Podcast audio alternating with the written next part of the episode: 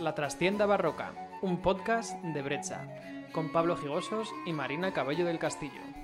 Bueno, bueno, buenas noches, Marina Cabello del Castillo, que estamos aquí otra vez. Hola Pablo, por fin a una hora no tan temprana como la última Sí, vez. eso es, eso es. Que es que la otra Nuestros- vez nos tocó madrugar. Sí, nuestros ojos lo agradecen. Sí. Nuestras ojeras también.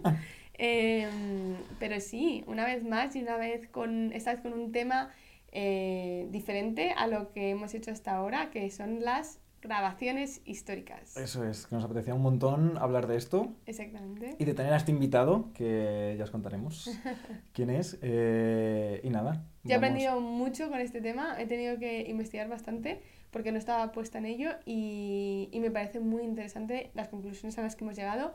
Vamos a hacer una- un pequeño recorrido por la historia de las grabaciones históricas y también haremos un resumen de lo que podemos encontrar en estas grabaciones, de lo que nos ha parecido a nosotros, ¿no?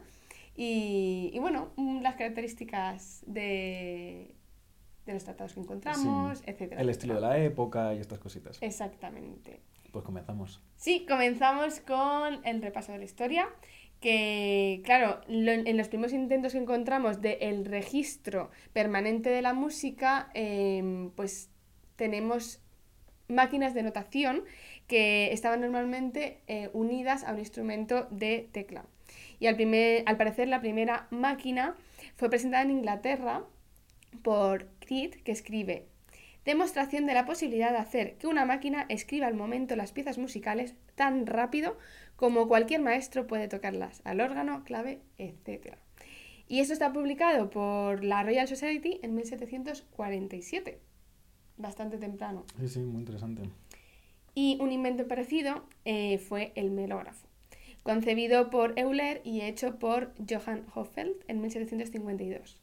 Y básicamente esta, bueno, este invento son dos cilindros con una banda de papel eh, pasando sobre ellos que marcaban las notas y la duración con unos lápices conectados al teclado. Esto es interesante, al final eh, no son grabaciones, sino que son al final escritos, Claro. Nos queda, o sea, es un registro de... escrito. Escrito, eso es. Exactamente. Esto luego no podíamos después eh, reproducirlo para ver cómo era esa interpretación de el músico en cuestión. Exactamente. Si somos capaces de, de leerlo, eh, pues podríamos intentar interpretarlo, ¿no? O bueno, no sé si habrá alguna máquina que consiga descifrar. todo Esto hoy en esto. día. A, hecho- a esto no llegamos. Bueno, a partir de ahí hubo más intentos de máquinas similares que emplearon nuevos sistemas y ya hubo propuestas de reproducción del sonido, pero fueron fallidas hasta que llega Thomas Edison y el fonógrafo con cilindros. Que la primera vez, bueno, la primera grabación que encontramos es la voz del propio Edison con la letra de la canción Mary Had a Little Lamb en el 21 de noviembre de 1877, que eh, además os dejaremos la grabación, bueno, el, el link de la grabación que hemos encontrado en YouTube. Sí. Y... Para que podáis escucharlo. Que además Exactamente. llama muchísimo la atención. Sí, sí, sí, sí. Hombre, la calidad obviamente no es la mejor, pero es la primera grabación que encontramos, o sea que es algo muy especial. Y de todas maneras, si os interesa verlas y oírlas en primera persona, lo podéis ver en Nueva Jersey, en el museo dedicado a Thomas Edison, que tiene un par de, tienen un par de grabaciones preservadas. De hecho, os dejamos la imagen para los que lo podéis ver de cómo son, bueno, de cómo son estas máquinas y, y bueno, los que nos oís, pues podéis meteros para poder verlas, que son interesantes. Bueno, a partir de 1888 comienza el mercado de los fonógrafos con una versión mejorada. Columbia, que es la marca comercial más antigua autorizada en la grabación del sonido, que actualmente eh, una subsidiaria de Sony, que eso sí que nos suena totalmente, que en este momento era una distribuidora y vendedora. Y continúa desarrollando esta máquina con Alexander Graham Bell, que conocido por la invención del teléfono, y empezaron a hacer grabaciones de cantantes, instrumentistas y cómicos que se vendían por todo Estados Unidos y también por Europa a partir de 1890. Cómicos, ¿eh? Que es que esto era algo que yo... Me ha sorprendido mucho cuando lo hemos, eh, lo hemos leído. Sí, que claro, también lo sí, metieran, sí, pero claro, tenía todo el sentido. Al final, bueno, es un sistema de...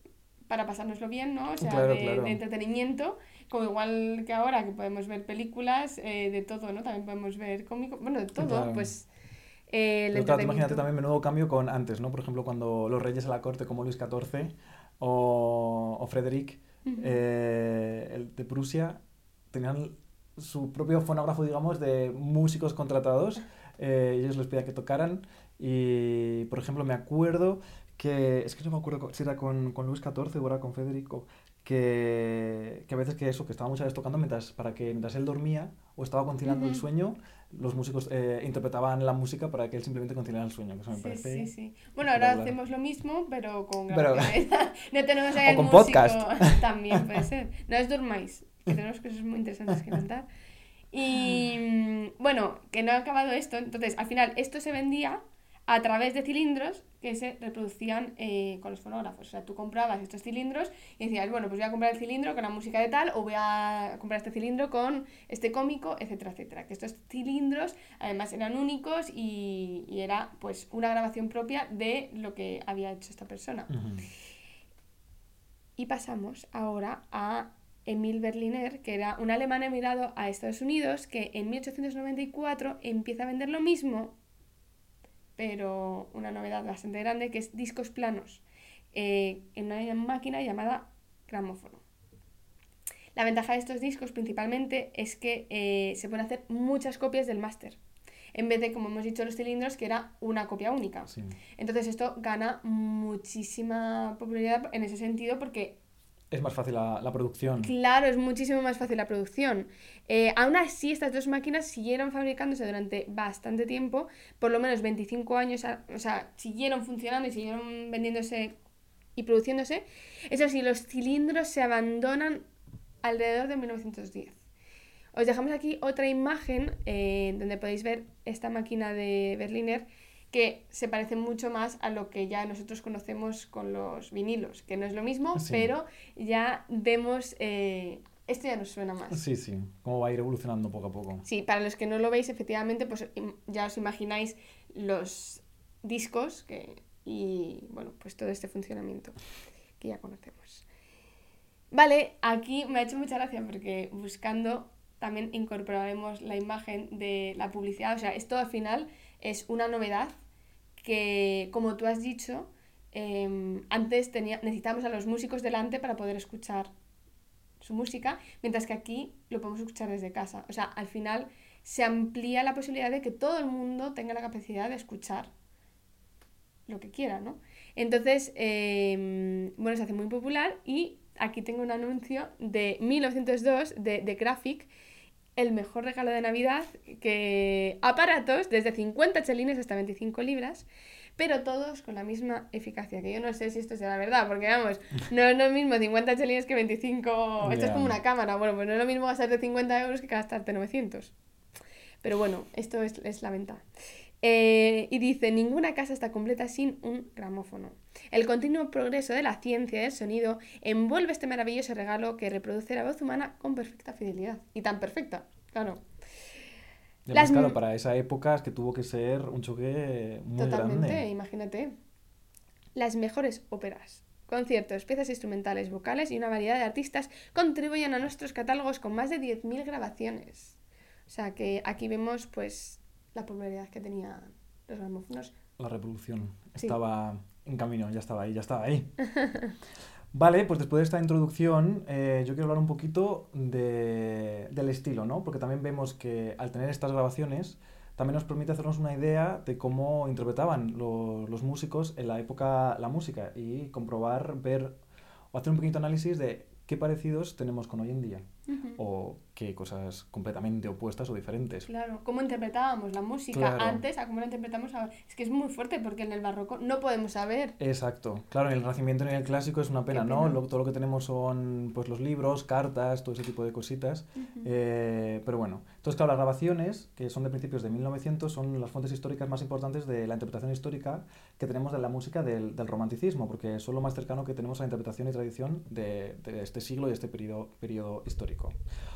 Obviamente, como hemos dicho antes, como no tenemos grabaciones de, de, los periodos anteriores, pues, pues nada, lo más que podemos acercarnos con respecto, utilizando las grabaciones a, en el tiempo, tirando para atrás, es, eh, es esto. Es algo muy, muy preciado al final. Y claro, también esto es muy interesante porque estas grabaciones eh, nos permite o podemos observar que, claro, muchas de estas personas que estaban haciendo estas grabaciones eh, están muy próximos a, al estilo del romanticismo porque muchos de ellos, de hecho, estudiaron con esos grandes compositores. Entonces, bueno, hemos escuchado diversas grabaciones eh, de principios de- del siglo XX, Sí. de por ejemplo como Tchaikovsky o como Saint-Saëns o como Grieg. Sí, de hecho la grabación de Grieg, eh, ah no, no era de Grieg, no me acuerdo ya cuál era, que era del propio compositor, que eso era súper interesante. Bueno, de Grieg no era, va da igual, me he colado. No, no te preocupes. Eh, Ah, sí, sí, la de Grieg era de ¿Era la de Grieg, Grieg? efectivamente, la de Grieg era de Grieg. Que, sí, sí, perdón, la de Grieg era de Grieg, ya no estaba mal. Es que a mí me he puesto todo muy junto, entonces me he Sí, sí, liado, sí. pero sí, sí. Eh, y entonces, bueno, hemos escuchado esto y hemos decidido hacer como un batiburrillo, o bueno, más bien como juntar los elementos que hemos visto en común de estas interpretaciones, que nos han llamado la atención para cómo, si lo comparamos por, por cómo lo interpretamos hoy en día. Sí, grabaciones de hoy en día que tenemos de la misma música. Sí, bueno, grabaciones hoy en día cuando vamos a Sí. conciertos vemos que, o incluso como a nosotros, eh, siendo estudiantes eh, del siglo XXI, ¿no? Cómo, se nos ha, cómo ha sido la enseñanza en este aspecto. Y una de ellas, por ejemplo, ha sido el tempo. Ha habido varias características con respecto al tempo. La primera hemos visto que es que muchos de los tempos, hablo del tempo básico de la pieza, eran más rápidos de lo que luego después muchas de estas obras hoy en día se tocan. Y por otro lado, esa flexibilidad. eh, y flexibilidad con respecto a rubatos, es decir, que no era todo tan, al menos las grabaciones que hemos escuchado, no era todo tan metronómico, sino que tenían más libertad a la hora de jugar con el tempo, bien yendo hacia adelante o, o- o hacia atrás. Eh, y eso es algo que hoy en día suele ser como de lo, lo básico que te cuentan en las clases, como tempo, tempo, tempo. Sí, tempo. sí, totalmente. Y no solo esto, sino incluso dentro de un mismo movimiento, una misma pieza, que a priori no tenemos un- una lógica o una indicación por parte del compositor que tenga que haber un cambio de velocidad, sin embargo sí que hemos escuchado las grabaciones que esto ocurría, que probablemente según la interpretación o el afecto, lo que quisieran transmitir, eh, con la armonía, con lo que ellos estaban escuchando, cambiaban los tempos pese a que no hubiese eh, nada escrito. Exactamente. Otra cosa que hemos visto es el tema melodía y acompañamiento, ¿no? O sea, muchas veces, incluso vamos a hablar de una pieza de piano que está tocando la, la misma persona, eh, escuchamos la melodía y el acompañamiento que no van juntos incluso en el primer beat. O sea, que van ah, diferentes y eso no- a mí al menos me ha chocado muchísimo y también que la melodía se toma muchísima, como te has dicho, flexibilidad y también mm, tenía inegalidad muchas de las veces. Sí. Y eso, muy sorprendida. Sí, sí. Además, eso, por ejemplo, en las orquestas también se ve, ¿no? Que de pronto un solo de oboe, tenemos a la orquesta que quizá la orquesta, el acompañamiento es más regular, pero sin embargo el oboísta muchas veces llega antes o incluso más tarde. Sí, sí. Y es claro, para nosotros nos choca mucho después de la educación que hemos tenido, pero una vez empiezas a entrar como en esta manera diferente de interpretar la música, tiene, tiene su, su cosa muy bonita. Sí, sí, claro. O sea, pero es verdad que hoy en día cualquier orquesta no vas con la orquesta sería muy raro. Ya, ya, yo imagino que haciendo dirían, "Oye, que de vas orquesta... Claro, claro, haciendo pruebas de orquesta yo no sé si pasaría en primeras fases. Eh, pero bueno. Sí.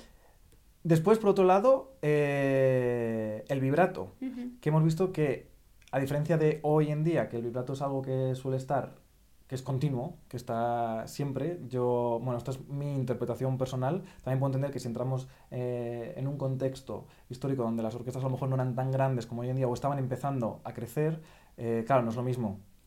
Por ejemplo, si lo comparamos con el barroco, que a lo mejor no había 40 primeros violines, entonces, claro, también es verdad que a la hora de afinar una misma nota, evidentemente el vibrato te permite que, que ese espacio para encontrar esa nota es mucho más amplio. O sea, no digo que esta sea la única razón que existe para el, vibra- el vibrato, pero sí que entiendo que en este aspecto esto ayuda. Pero en cualquier caso, hemos visto que en las grabaciones históricas el vibrato se utilizaba más como un, ele- un elemento, un ornamento, Ujú. que es lo que hemos, hemos visto muchas veces en nuestros tratados, en los tratados del, del barroco. Bueno, totalmente. De hecho, es que en el barroco, bueno, o al menos nosotros como músicos, eh, intérpretes de, de la música barroca, no vibramos. O sea, de hecho, lo usamos como efecto, al menos con la vela de gamba, de hecho, como tiene trastes, eh, bueno, se hace de una manera especial, no se hace como el violín, se hace con dos dedos, y, y efectivamente tiene un efecto X. Exacto. Sí, sí, con, la, con el traverso vamos eh, Igual, exactamente lo, claro, lo mismo. Y es algo que nos ha sorprendido porque, claro, en cuanto en el tiempo en el que estamos hablando, estamos más cercanos a, a la música del siglo XXI eh, y sorprende que en este sentido, por ejemplo, que el elemento del vibrato se asemeje más Ah, como a nosotros cómo te- interpretamos. el barroco, Sí, por sí, sí. ejemplo. Totalmente cierto. Y también con el tema de ornamentos y pasajes, ¿no? que, al igual que en el barroco, es que esto mm, es muy parecido, que no están escritos en las partituras, estamos viendo las piezas eh, con, las, con las partituras y estaban haciendo ornamentos que no estaban escritos, que eso nosotros lo hacemos constantemente. Y en los tratados del barroco se dice muchísimo, y de hecho hay tratados solamente para trabajar los ornamentos, y aquí era algo que se hacía. Mientras que no, yo no me meto tanto en el mundo clásico porque yo no vengo del mundo clásico, yo soy barroca pura, por así decirlo, entonces no, no me atrevo a hablar de, de, esto exactamente, pero bueno, tú puedes hablar mucho más de ello porque tú lo has vivido. Pero, pero no lo veo tan habitual, ¿no? Exacto. De hecho, chocaría bastante, yo diría que hoy en día que los instrumentistas de... si tienen un solo orquestal, eh, claro, no, no, estoy hablando, por ejemplo, están haciendo una Johannes Pasión o cualquier obra de, de Bach eh, o del barroco en general, ¿no? Pero si están haciendo cosas del romanticismo, es yo diría que muy raro encontrar a instrumentistas modernos que añaden ornamentos. Incluso, tiro para atrás, eh, muchas veces incluso gente histórica, cuando están tocando repertorio clásico, también pasa muchas veces, que hay esta concepción de que no, solo se toca lo que está escrito. Y no, hay muchos tratados de la época que ya nos está diciendo que, que se hacían muchísimos ornamentos y que el, el intérprete tenía libertad para hacer estos ornamentos. Vale, y luego tenemos el portamento y los guisandos, que esto es un temón en, en, esto, ¿no? Que es algo, al menos para mí, muy novedoso porque en la viola de gamba aparece muy poco. Bueno, ¿qué es un portamento? ¿Qué es un glissando? ¿Nos los puedes explicar un poquito? Eh, a que lo ibas a explicar tú. Ah, bueno, vale. cuando lo hemos hablado lo has hecho súper bien. Bueno, o sea, hemos dicho que a ver quién lo hacía. porque esto es un temón que no nos queremos meter mucho. Luego, de todas maneras, nos centraremos para que nuestro invitado nos lo explique, que lo tiene muy claro. Él es especialista en esto y lo sabe mucho mejor que nosotros. Hmm. Pero bueno, el, el, el, portamento que viene inicialmente de, de, los cantantes era cuando tenemos dos notas, hay un salto de notas, bien sean contiguas o bien sean un poquito más grandes, de terceras, cuartas o quintas, es cuando están unidas eh, por el sonido. O sea, unidas, sí, exactamente, que no escuchamos un do o un re, sino que hacemos do. O sea, esa unión que no es salto de un sonido al otro. Eh, vale, de hecho, esto cuando, cuando escuchamos las grabaciones a mí me sorprendió mucho. Y, y, me recuerdo, de hecho, o sea, porque por ejemplo en la viola de gamba también por el tema de los trastes no es algo tan sencillo hacer, porque muchas veces eh, si quieres ir de un sitio a otro, eh, el traste tú puedes hacerlo un poco, pero hay un momento que tienes un salto de, con el traste. Entonces sí que se puede hacer con dos dedos, etc. Pero hay un pasaje que me ha recordado que en el tombo de Parason Colón de Marimare, Marimare pues era un tombo, un tombo es una pieza a alguien que se ha muerto, dedicada a alguien que se ha muerto, en este caso San Colón, que fue su profesor, es una pieza eh, de llorar. Y de hecho este mm, tiene un glissando, en, que es de un semitono, de hecho se hace fuera, está, está ya fuera de, de los trastes, por eso lo podemos hacer sin ningún problema. Y al final el efecto que tiene esto es un poco de, de lloro. De, te, recuerda como si es que está, la viola llora con ese glissando, ¿no? Y es, pero es un ejemplo concreto que, se me, que me ha venido a la cabeza, ¿no? Hay muchos. Sí, no, yo creo que cuando me lo has contado eh, me llama mucha atención que ya en el barroco tenía ese tipo de cosas. Pero como un efecto muy concreto y, y, y, efectivamente con esa característica de quiero hacer esto para este efecto. Claro, que por ejemplo, a diferencia de este periodo, claro, el portamento es uno de los ornamentos que son más importantes de, de, de esta época.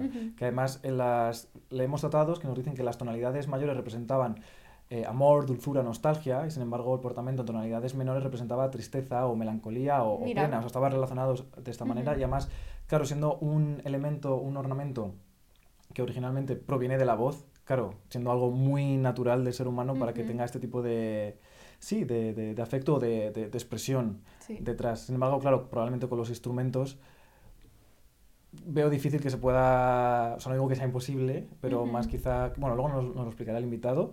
Eh, en el siguiente episodio. En el siguiente episodio, pero quizá más bien como un efecto sonoro eh, que, que, bueno, quizá este afecto. Pero bueno, que siempre se puede... La idea de la música, de los instrumentos, es siempre tratar de buscar ese tipo de sonoridad similar a, similar a, la, a la voz, como sí. vemos, de hecho, en muchos tratados. Que al final con esto siempre vemos todos los instrumentos de los tratados históricos, todos son los más parecidos a la voz. Es verdad. Porque los hay de gamba, los hay de flauta, los hay de oboe, de, de todo. todo. Es increíble. Sí, sí. Vale, Pues quería mencionar, hay un tratado, Charles Dankla, no estoy seguro si se pronuncia así, en su método Elementary du violon, del Opus 41, nos escribe unos ejemplos donde escribe, nos escribe de hecho eh, el portamento, que él indicaba dónde quería que estuviera hecho. Y de hecho escribe deslizando ligeramente en la cuerda sin hacer oír las notas, que claro, esto es lo de el glissando o el, o el portamento, eh, o incluso dice deslizar con el tercer dedo. Y encontramos también otro tratado, eh, Systematischer Unterricht, de Franz Josef Fröhlich, que es para instrumentos de viento, que menciona el uso de portamento en notas sucesivas, que claro, aquí luego voy a hablar de otro tratado que encontré. Eh, claro, con los instrumentos de viento, yo imagino, ¿no? Lo hace el cantante y queda precioso, la cuerda eh, lo copia y me parece, claro, no en la viola de gamba porque tiene trastes, Claro. pero instrumentos, por ejemplo, el violín o el Sin cello, que es como de... problema, claro. mm, que es, lo veo como más natural sí. o más sencillo, pero claro, imagino que aquí los de viento dirán, yo también quiero, yo también quiero, pero claro, no tenemos esa facilidad. Entonces, claro, él habla de notas eh, sucesivas, de, un tono, de un semitono. Y claro, lo que él sugiere es que dice, para este efecto eh, tenemos que mover los dedos lentamente y con amabilidad, para que el sonido intermedio se pueda ir consiguiendo así el efecto de portamento. Sin embargo, encontré otro tratado eh, de Nicholson, que de este ya me gustaría hacer un, un episodio solo para él, que era un flautista muy particular, que me ha parecido muy interesante, y de hecho es, él es la razón por la que hoy en día tocamos, eh, existe la flauta moderna como la conocemos. Eh, y tiene un apartado que lo llama The Glide, que es como deslizar o el... Sí. Eh, donde dice, cuando se ejecuta bien, produce un efecto muy bello. Se produce retirando los dedos de los agujeros en lugar de levantarlos, a diferencia, por ejemplo, de lo que he leído ahora con, con Fröhlich. Entonces, en lugar de levantarlo, para los que me estáis viendo en el vídeo, pues claro, en lugar de hacer así, pues lo que O hace sea, es de que levantar el dedo, claro. es deslizarlo de, de esta manera. Y eh, en lugar, eso, deslizar en lugar de levantarlo, lo que permite que dos o más notas se mezclen exquisitamente con continuidad del tono del sonido. Eh, que esto es lo que se está, lo que se está buscando. Y, y claro, esto lo estamos llevando a los instrumentos de, de viento y Charles Nicholson, de hecho en sus partituras, que también lo escribe, eh, lo escribe en las propias partituras, que lo pondremos ahora también aquí en el vídeo, es muy curioso porque lo que hace es que la forma que tiene de transcribirlo las partituras coloca una ligadura, ¿no? que espero todo el mundo más o menos note una ligadura, que es como medio arco, lo que hace es que para indicar que esa ligadura tiene que ser con un portamento, con un glide, es une los dos extremos de la, de la ligadura con una línea recta. Y esto era lo que significaba para él que el músico, o el flautista en concreto, tenía que hacer aquí eh, este glissando. Perdón, en Marín Maré también, o sea, eh, lo que hace en la pieza también tiene una ligadura arriba y abajo, en vez de una línea recta, lo que hace es como una V para unir esas dos. Pero es parecido el sistema. Sí, sí, sí. Lo que pasa es que es bastante. Sí, sí, mira, lo pondremos, pondremos los dos para, para que puedan compararlo. Eh, vale, y entonces, bueno, pues con esto, que como hemos dicho antes, el portamento como era un elemento, un ornamento tan característico de esta época, pues así instrumentistas de, de viento junto con los de cuerda eh, lo hacían. Y por otro lado, otro apartado que he encontrado que explica Nicholson eh, son las resoluciones de los trinos. Es decir, la- tenemos un trino y las resoluciones es estas dos notitas que al final del trino se hacen. Que muchas veces, por ejemplo, en el estilo galante con Ca- eh, Carl Philipp Emanuel Bach, en su tratado nos explica que más o menos nos viene a decir que siempre hay que hacerlas, prácticamente. Eh, sin embargo, en, o sea, en el barroco con Bach y estas cosas no había que hacerlas siempre, muchas veces estaban escritas, era, eh, podía elegir, digamos, el, el intérprete. Sin embargo, esto quería mencionarlo con respecto al tempo, lo que hablamos antes de la flexibilidad del tiempo. ¿Por qué? Porque él, cuando habla de las resoluciones, yo los pondré aquí también, nos propone unas resoluciones que no son de dos o tres notas, sino que llega a escribirlas de 4, 5 y 10 compases. eh, y encima no hay líneas divisorias, lo que significa que en cuanto al tempo se refiere debería ser el mismo tempo, lo cual es imposible, porque claro, no te da tiempo a hacer eso. Viene a ser como, al final como, como una gran cadencia, Libre. pero que lo llama libre. Pero Claro. claro, lo llama, esto es una resolución. Eh, de lo que claro, que me ha hecho muchísima gracia, que tiene sentido justamente con este periodo histórico y el estilo que estamos hablando, porque me puedo imaginar tranquilamente que, claro, aquí dejaba más tiempo para que el, solista pudiera hacer su, en este caso, su resolución libre y después el acompañamiento continúa y, le cogen y continúan con la, con la pieza. Y finalmente, que hemos hablado antes también del vibrato, hay una cosa que es que me ha hecho mucha gracia que encontré también en el tratado de Nicholson, en concreto con las flautas, que él habla de. Bueno, de cómo hacer el vibrato. De hecho, espera, me he colado. Quiero hablar primero del vibrato como lo dice Frulich, que él lo que dice es que eh, el vibrato se reserva para las notas largas y para enfatizar notas que tengan un acento melódico, que era lo que hablábamos antes. No, es- no era algo constante, sino como en el barroco era un elemento de expresión. Y entonces habla de dos tipos de vibrato, el lento y el rápido. Y luego habla de un vibrato que es una combinación de los dos, es decir, que empieza lento y la terminación es más rápida. Nicholson eh, nos dice una cosa similar, que de hecho dice, es un elemento que merece la máxima atención por parte de todos aquellos que deseen convertirse en buenos intérpretes de la música. Al principio son lentos y a medida que el sonido disminuye gradualmente, las vibraciones se hacen más rápidas, que es, bueno, viene a ser lo que nos propone también Fröhlich en su tratado. Pero él habla de tres maneras de hacer- conseguir este efecto. Que de hecho tengo aquí la flauta y quiero hacerlo porque es que, es que si no, no, no me cuesta explicarlo de otra manera.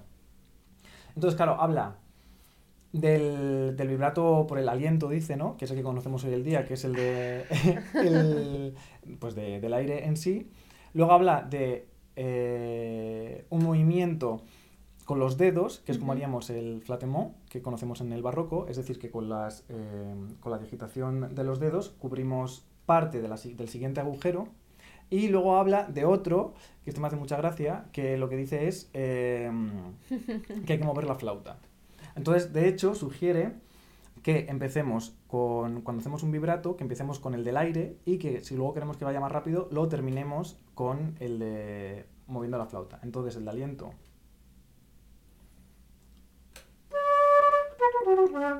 Vale. El de aliento sería algo así como...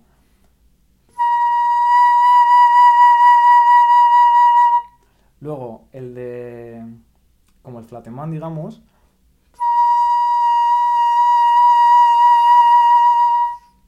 Y el de mover la flauta, claro que esto es... mm, no sé ni cómo decirlo.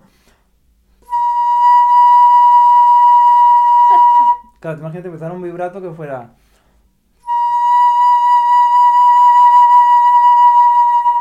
Es que es una cosa bastante rara. Sin embargo, esto lo comenté el otro día con una amiga, una vecina que también es flautista, de moderno, y me comentó que había hace poco se había ido a Corea a hacer un concierto y que ella alucinó porque al parecer en Corea, en moderno, este tipo de vibrato con la moviendo la flauta temblando se hace hoy en día. Curioso, ¿eh? Que esto, bueno, me gustaría investigarlo. Y pero- verlo y también. verlo, sí, sí. Y vamos a seguir con las curiosidades de las grabaciones, cómo se hacían estas grabaciones, ¿no? Porque hoy en día eh, es muy fácil, de hecho nosotros hemos grabado hace poquito nuestro CD, Así. que va a salir eh, para vosotros más o menos en un mes, que de hecho lo pondremos también en nuestra lista de, de Spotify. Y, y claro, actualmente tenemos todas las comodidades de Sí. cada uno tener nuestro micro, eh, tener una persona que se encarga de, de todo, de poder incluso repetir si un trino no nos gusta cómo ha quedado. Sí, sí. Ahora Em, es súper cómodo. Pero claro, hay que contar que estas grabaciones al principio, lo primero, no había cortes, o sea, a grabar y, y lo lo, que salía, claro. Y, y luego, por otra parte, al principio las grabaciones que encontramos son o de solistas o de solista con acompañamiento, pero bastante pequeño. Sobre todo, por ejemplo, las áreas de, de ópera al principio, pues eso, cantante y piano. Poco a poco se van introduciendo los instrumentos, incluso ya se graban óperas completas. Y de hecho tenemos esta imagen que podréis ver aquí, para los que no lo podéis ver porque nos estáis escuchando. Eh, básicamente se puede ver el, un cono que es donde se grababa el sonido, que claro, solamente había uno para una orquesta bastante grande, como podéis ver ahí, todos súper cerca de, del cono porque no pueden separarse mucho, pero claro, para mí mi pregunta es cómo no se pegaban con el arco unos con otros, porque vamos, ahí todos los señores con sus bigotitos y, y sus trajes ahí muy bien vestidos, y, pero bueno, o sea, eh, me, ha, me ha parecido Sí, sí. absolutamente eh, increíble, sobre todo con el hoy en día y las grabaciones. Y, y nada, vamos a pasar con nuestras recomendaciones, que esta vez... Bueno, ¿Sí? y una cosa ¿Me he que sí que queríamos, eh, lo de compararlo, lo de hoy en día, una cosa que nos, nos gustaría mencionar era que, claro, con las grabaciones hoy en día, cómo ha cambiado el hecho de que hubo una época en la que se te pagaba por hacer grabaciones, que nuestros Claro. profesores al principio lo han vivido eso, de hecho, Sí, sí, y, y hoy en día ha cambiado completamente el, el sistema, porque hoy en día normalmente es el músico, bien sea eh, a través de, de fundaciones o de ayudas o lo que sea, o muchos de ellos de su bolsillo o de una herencia, porque claro, hoy en día muchas veces las grabaciones nos sirve, nos guste o no, como un, un portfolio de presentación de quién es el ensemble, Bueno, o el, música, claro. el músico o el, o el solista en cuestión. Claro, sobre todo lo que pasa em, antes, por ejemplo, nuestros padres mismos suelen tener sistemas de reproducción en casa Sí. muy buenos para CDs. O sea, mm, yo recuerdo eh, mis padres comprando CDs prácticamente cada semana. Mi casa está llena de CDs. Y, mm, y es verdad que, que, ¿qué pasa? Por ejemplo, hoy en día nosotros mismos tenemos ordenadores que ni siquiera tienen para meter el CD, los coches también. O sea, yo al final en mi coche escucho a través de Spotify y es así. Entonces... Sí, porque no hay tampoco para que puedas tú Claro. un CD. Claro, claro. O sea, es una los pena nuevos- porque, claro, es, es verdad que la calidad es diferente. Es un poquito diferente, sí, es verdad. Em, pero, eh, bueno, ahora mismo más es, es casi una cosa de, colecci- de coleccionar algo y de tener el CD, ¿no? Que te haga esa ilusión de tener el CD.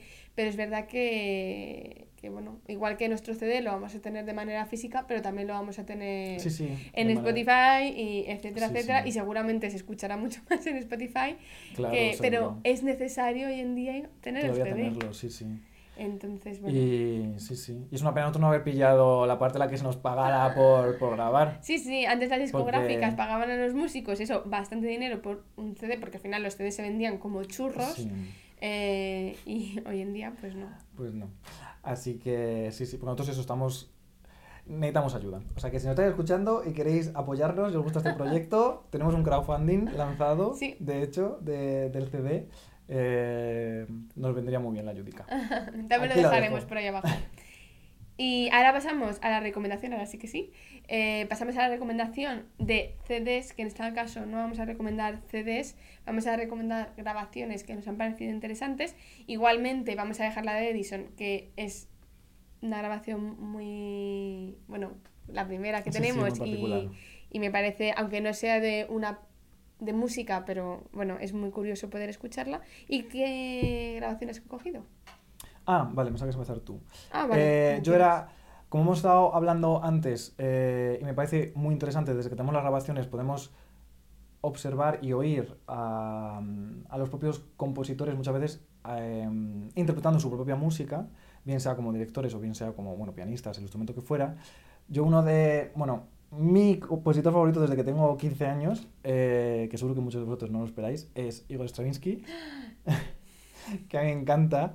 Eh, os dejaré aquí un enlace para que podáis ver una grabación donde él mismo dirigía eh, su pájaro de fuego en Japón. Genial.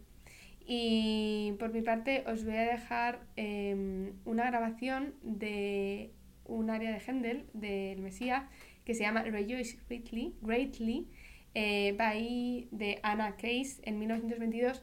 Y, mm, o sea, he cogido esta grabación, o sea, yo no soy tan metida en este, en este mundillo, pero algo que, que sí que no he encontrado tan fácilmente áreas barrocas, o sea, no, no, al final es mi topic, es mi, mi mundo y me apetecía mucho escuchar cómo eh, se interpretaba a lo mejor esta música, esta música barroca en 1922 y por eso he escogido esta grabación que de hecho la, es de la compañía de Edison, así que nada, os lo dejamos todo abajo. eh, para que lo podáis encontrar en YouTube será fácil, en Sí. Spotify esperemos que también y, y nada, y en las redes sociales seguramente también lo pondremos. Exacto. Así que nada, Lo dejamos por aquí y nos vemos en el siguiente episodio con nuestro invitado hablando Sí. de grabaciones históricas. exactamente. Chao. Hasta pronto.